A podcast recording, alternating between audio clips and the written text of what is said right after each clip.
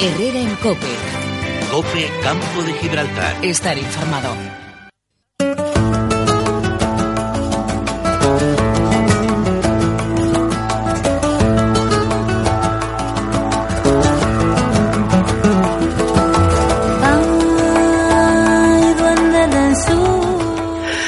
Aquí nos quedamos con el Duende del Sur, por un lado, que nos ha abierto el gusanillo Miguel Ángel con eso de las Perseidas, de Hércules, del estrecho de Tánger. Por otro lado, porque hemos arrancado diciendo que hoy es ese Día Mundial de la Protección del Mundo Animal y no nos venía mejor visita hoy que la de nuestro querido, lo diré, nuestro querido Juan María Arenas y esa ecología del estrecho. Muy buenas tardes de la frontera. Buenas tardes, buenas tardes, Ana. Porque además nos vienes a hablar de verde. Yo siempre intento hablar de verde. y de parques. Y de parques, y de parques, que parece que cuando hablamos de ecología, de naturaleza, solo hablamos de... De la parte salvaje, digamos. De la parte salvaje, pero es que dentro de las ciudades tenemos muchísima naturaleza también y, y esa frontera ¿no? entre la naturaleza y lo urbano, que son, que son los parques urbanos y periurbanos. Pero además que somos muy complicados, porque nosotros nos vamos de vacaciones fuera, al extranjero, como nos gusta decir, nos vamos a ciudades importantes y no hay un día que nos dediquemos a visitar sus parques. En cambio, cuando estamos aquí no nos acordamos de que lo tenemos a la puerta de la esquina. Sí, sí, en Madrid el retiro, vas a Madrid, vas al retiro. Y aquí no tenemos, tenemos el, aquí en la línea, por ejemplo, el Princesa Sofía, que sí, la gente se olvida de él, o en Algeciras el María Cristina, creo que se llama, que es un parque bastante grande, y lo mismo, parece que no, que no está ahí. ¿Y qué nos tienes que puntualizar un poquito que desconocemos de esos parques urbanos? Pues los, mm, en la naturaleza hablamos de servicios ecosistémicos, que es todo eso que la naturaleza nos da, tanto de abastecimiento como de regulación del agua, de, de eliminar contaminantes, servicios culturales de ir a disfrutar la naturaleza, pues todo eso lo tenemos también en los parques. Bueno, quizá lo de darnos alimentos un parque pues, más difícil, pero los servicios culturales de un parque y de recreación todo el mundo los tiene clarísimos. Y los de regulación también. ¿Quién no ha dicho el parque es el pulmón verde de la ciudad.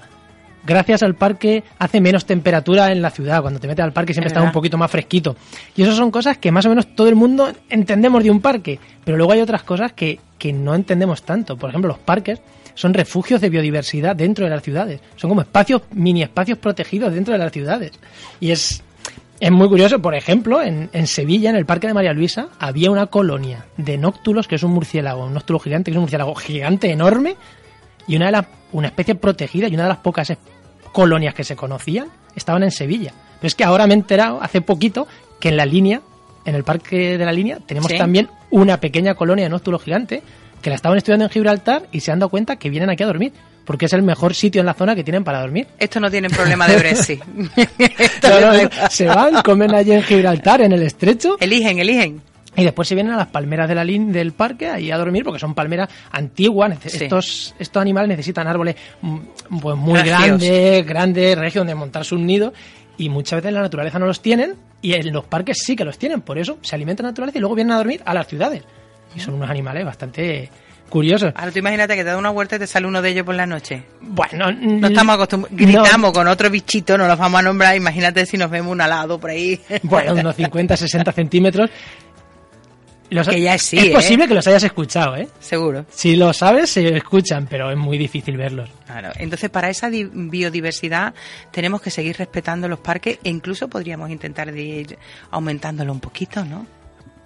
Lo primero es respetar lo que hay, porque lo que hemos dicho, uno de los valores de los parques es que la, la biodiversidad, las aves, en este caso los murciélagos, muchos insectos, saben que tienen ahí un refugio donde, donde vivir. Como se lo quite, van a ir a su casa y van a decir, uy, ¿y mi árbol dónde está? Ampliarlo sí, pero es súper importante conservar lo que ya hay, porque talar ciertos árboles muy antiguos pues, puede tener problemas. Pero es que además hay una estrategia estatal de infraestructura verde, conectividad y restauración ecológica, que suena así muy grandilocuente, que es para conectar los espacios naturales protegidos de la Red Natura 2000 de España. Pues una de las patas principales es actuar sobre los ayuntamientos para que conserven sus parques como punto de conexión este, entre estos espacios naturales protegidos. Y nosotros sabemos lo suficiente, sabemos que es, como me comenté esta mañana, un parque periurbano, sabemos que es toda esta conectividad. Muchas veces escuchamos hablar, sobre todo a muchas personas que saben mucho de medio ambiente, de naturaleza y de cuidar nuestros parques, y nos quedamos un poquito fuera de juego porque decimos, algo no sabemos bien. Pues Sí, la verdad que los parques se, se dividen en, en dos partes. ¿no? Un parque, los parques urbanos, que son lo que todo el mundo entendemos como parque, pues el, el parque de aquí de la línea, el Princesa Sofía, el María Cristina, el Retiro en Madrid, el de María Luisa en Sevilla, son parques con muchas especies plantadas, muy bien conservados. Pero luego hay otra parte, para mí casi más importante aún, que son los parques periurbanos, que son esas zonas que están de frontera entre las ciudades y el campo. Por ejemplo, el Pinar del Rey en San Roque.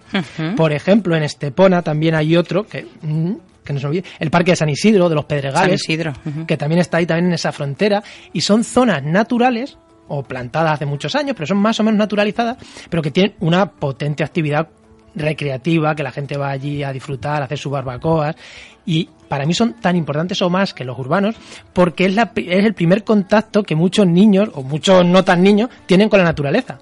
Yo a mi niño de año y medio, pues lo llevas a este tipo de parques que tienen ciertas comodidades y es el primer contacto con una mariposa, es el primer contacto con un, con un pajarillo azul que no ven las ciudades. ¿Quién no prepara en familia un domingo de campo? Y normalmente es en estos parques periurbanos, que algunos están Claro, reconocidos. Castellar, Jimena también tienen lo suyo, evidentemente.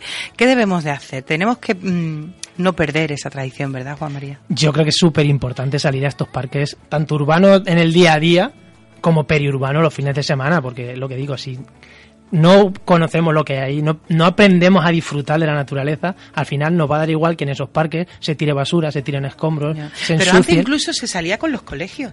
Antes en los colegios, los propios centros escolares decían, el miércoles excursión, nos vamos a ir todos al Pinar del Rey. Y se organizaban, ya después también los niños tiran de los padres, decían, hay que ver que nos vamos, que tengo que ir por el colegio. Esas cosillas no se siguen haciendo. Hoy en día salir con un colegio... Yo creo que sí que sí, bueno, yo sí Con- que sé algunas actividades, pero es verdad que, que cuesta más salir que, Hay que cumplir tantos requisitos. Muchas veces es el problema, que ahora no puedes sacar a niños de 4 años, de 5 años, tan fácil como antes. Por un lado, mm, está bien que haya cierto control, pero por otro lado es verdad que se pierden muchas actividades que es que eran súper buenas y que habría que intentar recuperar de una manera o de otra, que no es tan difícil. Si hay que poner profesores, pues que se ponga uno que vaya dando la vuelta por todo el campo de Gibraltar, ayudando a los profesores a, a sacar cada día un, a Y unos como, alumnos. y como lego en la materia, ¿qué nos recomiendas? A los campos gibraltareños, a todas estas personas cercanas en la Costa del Sol, de Manilva, de Sabenilla, de Estepona, alrededor de nuestro Parque Verde, tenemos no solo que disfrutarlo, sino que cuidarlo y vivirlo, ¿verdad? vivirlo, es súper importante. A mí me gusta ir al parque, yo algunas veces, como veo aquí en la línea, me, me acerco al parque y voy con mis prismáticos. Que hay gente que te ve y dice, ¿qué hace aquí un hombre con prismáticos en el parque? Pues hay un montón de pajarillos que a ti te parecen los típicos gorriones, pero lo miras con los prismáticos y le ves unos colores, le ves unas formas que dices, uy, eso no es un gorrión, que a lo mejor no sabes lo que es, pero disfrutas, o de ver un cárabo, que hay aquí también un nido, que es un pequeño búho chiquitín que se ve, que se ve fácil, cuando ya sabes un poquito, y no hay que irse al campo, puedes ir ahí a disfrutar de la naturaleza, En un paseo simple. en un paseo de mientras que saco a mi perro, mientras que pasea, mientras que paseas al niño. Bueno, pues vamos a ver si nos metemos un poquito todos en verea, sabemos apreciar y concienciar, porque una cosa que también mm, por norma general echamos de menos en la, en la comarca del campo de Gibraltar es ese verde en cualquier acerado. Nos falta verdor en el acerado. Los árboles con sus alcorques, es cierto que no hay mucho, mucho árbol y es una pena porque muchos sitios además también se están quitando y eso para muchos animales, lo que estábamos hablando de conectividad, El reposo del momento, claro. Para nosotros, si vemos una calle, tenemos claro que por ahí podemos conectarnos con otro barrio. Pero los animales no necesitan una línea verde, sino con que haya de vez en cuando pequeños arbolitos, pequeños sitios. Ellos ya son capaces de moverse de un árbol a otro, tal, y llegan pues a los parques o salen de la ciudad, entran, salen, y son súper importantes. Aparte de pues regular el clima y todo Exacto, eso. la sombra, bregar un poco contra tanto aire acondicionado que tenemos Sí, hoy sí. en cada terraza y en cada balcón. Vamos a ver si hacemos también una llamadita de atención a los responsables de tantos planes generales de ordenación urbana y se acuerdan de ponernos un verde, ¿no? Sí, que muchas veces los planes de ordenación son para quitar, vamos a quitar espacios verdes casi en todos sitios. Sí, que te lo sustituyo por no sé qué espacio verde en otro sitio. No es lo mismo. No Nosotros tenemos aquí una lucha, aquí Antonio también lo sabe, que nos quitaron aquellos árboles que había en la entrada del- de la plaza de la iglesia, de la entrada de la iglesia de la patrona del pueblo y al final uno se ha quedado tapado. Tapado, tapado. Se perdió como yo perdí a mi abuela. Pero está ocurriendo en muchos lugares de, de la ciudad que ves los arriates que están vacíos. Se han quitado o se le ha echado hormigón encima. Parece que es más barato que comprar un naranjito o un árbol. Pues no lo sé. Es una pena. Hay que y muchas veces dicen que los trasladan de un sitio a otro. No es que lo vamos a... Un árbol que lleva 40 años, 50, 60... Muy bien, trasládalo si no tienes sitio en el Pero- alcorque, eh, pero pon pero otro. mira, Es casi imposible trasladar el árbol. Al Si final te siempre por, muriendo. por la calle Jardines, ahí faltan un montón de, de árboles. Incluso aquí en la esquina, donde está la tienda de deportes, ahí ves en, en la misma esquina uno y está la Ríate Solo, más allá hay dos. Que no, que no, que después salimos en el mes de julio a las 2 de la tarde, a las 3 de la tarde, nosotros nos va a dar algo, señores, una sombrita. para los hombres, para las mujeres, para los pajaritos, por favor. Juan, muchísimas gracias por traernos nuestros parques hasta este espacio de COPE y seguimos pensando, ¿no? Que tendremos muchas cositas para adelante. Tenemos muchas cositas para adelante, tenemos ahí pensado. Muchas gracias. A vosotros y estén pendientes de esta ecología en la frontera.